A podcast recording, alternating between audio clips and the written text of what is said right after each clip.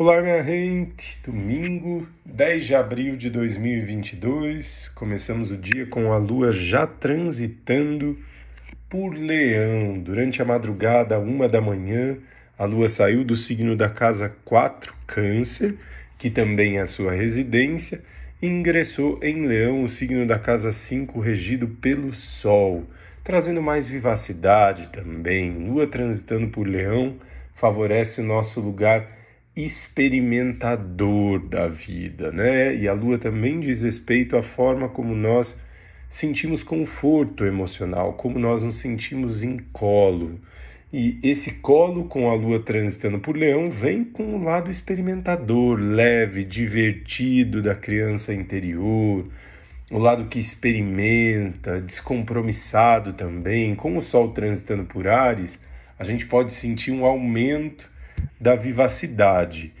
É, porém, é importante a gente lembrar que estamos aí bem nas vésperas, né? Na terça-feira temos a conjunção exata de Júpiter com Netuno em Peixes, que é um aspecto mais introspectivo, mais é, mais casulo mesmo, né? Mais de olhar interno, intuição aguçada e não tanta vivacidade. Mas a gente já pode sentir no dia de hoje uma certa vivacidade. Domingo é um dia regido pelo Sol e ter a Lua transitando por Leão fortalece excelente momento para estar em contato com a natureza, com a família, com as pessoas que você ama, se conectar com a tua criança interior, com aquilo que você gostava de fazer quando era criança.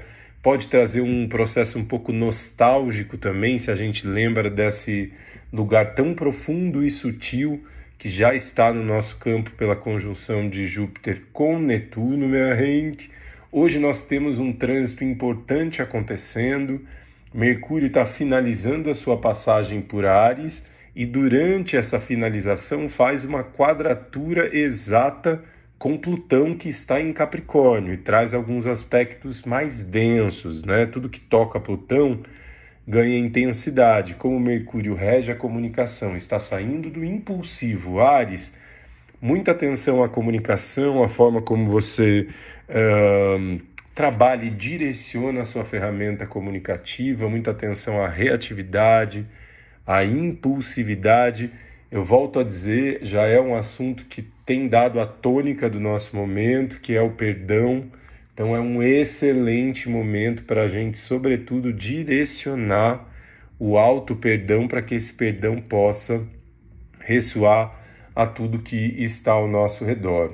Vejam, eu já disse que traz alguns lugares mais no nostálgicos, que também tem o lugar de trabalhar o alto perdão, então podem reviver, reavivar aí no nosso no nosso campo, né? Vir de um lugar de ressurgir questões que ficaram lá atrás e que permeiam o nosso campo, e chega o momento da gente ter uma nova análise, uma outra visão, mais consciente, mais responsável, né? mais como agentes transformadores da nossa própria história, decidindo mudar padrões que de repente lá atrás geraram muita dor e sofrimento, e esse é um excelente momento para fazer esse trabalho. No fim do dia, às 11h10 da noite, às 23 horas e 10 minutos, Mercúrio ingressa em touro, minha gente. E a gente vai ir para um lugar, já vai se encaminhando para um lugar de mais calma, né? Como Mercúrio em Ares é muito agitado, muita coisa na mente, comunicação reativa, a gente fica muito verborrágico. Com Mercúrio em touro, as coisas ganham uma outra dinâmica, uma comunicação mais afetuosa também, ao mesmo tempo que mais firme mais cheia de valores, minha gente. Então, com Mercúrio transitando por touro, a gente quer expressar muito a respeito daquilo que é importante para a gente. E para ter integridade nessa comunicação, é óbvio que a gente vai passar pelo lugar de rever o que é importante para a gente, né? o que de fato tem valor é, para a gente poder expressar também. A gente tem um começo de semana de muita intensidade no sentido sutil, de muita introspecção. Os trânsitos que envolvem Netuno tendem a trazer uma baixa de vitalidade. Como Júpiter é um planeta cheio de energia, também muito positivado, isso pode trazer uma baixa de imunidade, favorecendo o aparecimento de viroses, Então é legal se hidratar bastante, cuidar um pouquinho mais a respeito com respeito à saúde e mais importante de tudo, se permitir viver esse momento introspectivo, de olhar para dentro, de valorizar a sua intuição, perceber os recados inconscientes, os recados sincrônicos no, do universo que se mostram o tempo inteiro para a gente, né? A gente fica buscando, ah, quando é que vai aparecer uma sincronia? Tudo é um evento sincrônico, basta nós estarmos com os olhos da alma abertos para captar essa grande sincronia que é viver, minha gente.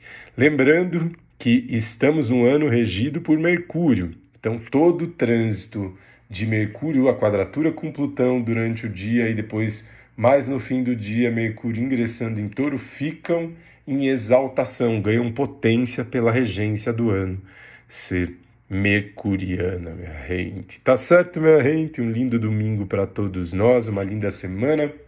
Um beijo no coração dos seis e eu sou muito grato sempre. Ah, minha gente, é, para falar do Somos Lux, eu tenho recebido mensagens no Instagram também perguntando para quem quiser se inscrever para o Somos Lux de maio, que acontece no eclipse total da lua cheia em Escorpião. Nós temos uma vaga ainda é só mandar um e-mail para chapada@somoslux.com e também já podem perguntar quais quando serão as próximas datas de junho, julho e assim por diante.